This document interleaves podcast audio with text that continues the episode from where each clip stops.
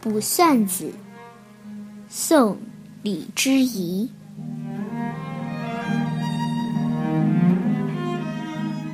我住长江头，君住长江尾。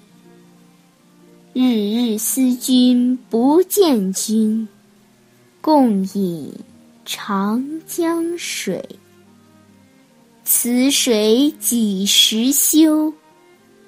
此恨何时已？只愿君心似我心，定不负相思意。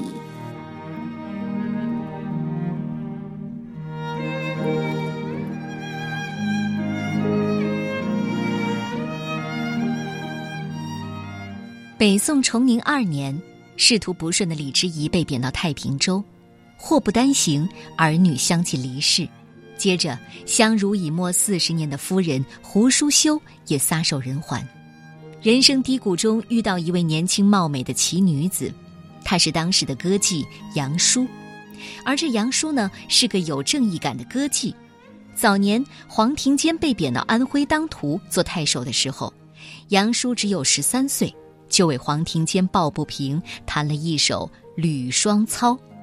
这首古曲的意思是伯奇被后母诬陷，最后投河而死。这一次，杨叔和李之仪偶遇，又弹起了这首《吕双操》，触动了李之仪心中的痛，对杨叔更是一见倾心。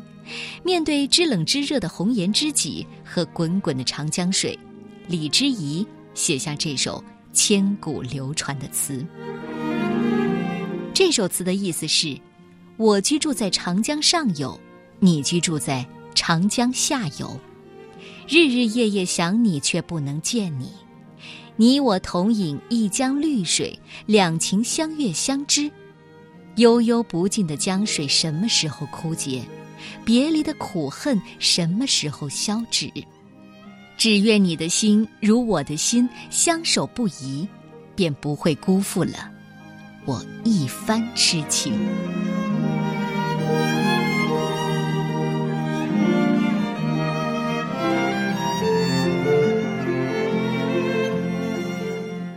卜算子》，我住长江头，宋·李之仪。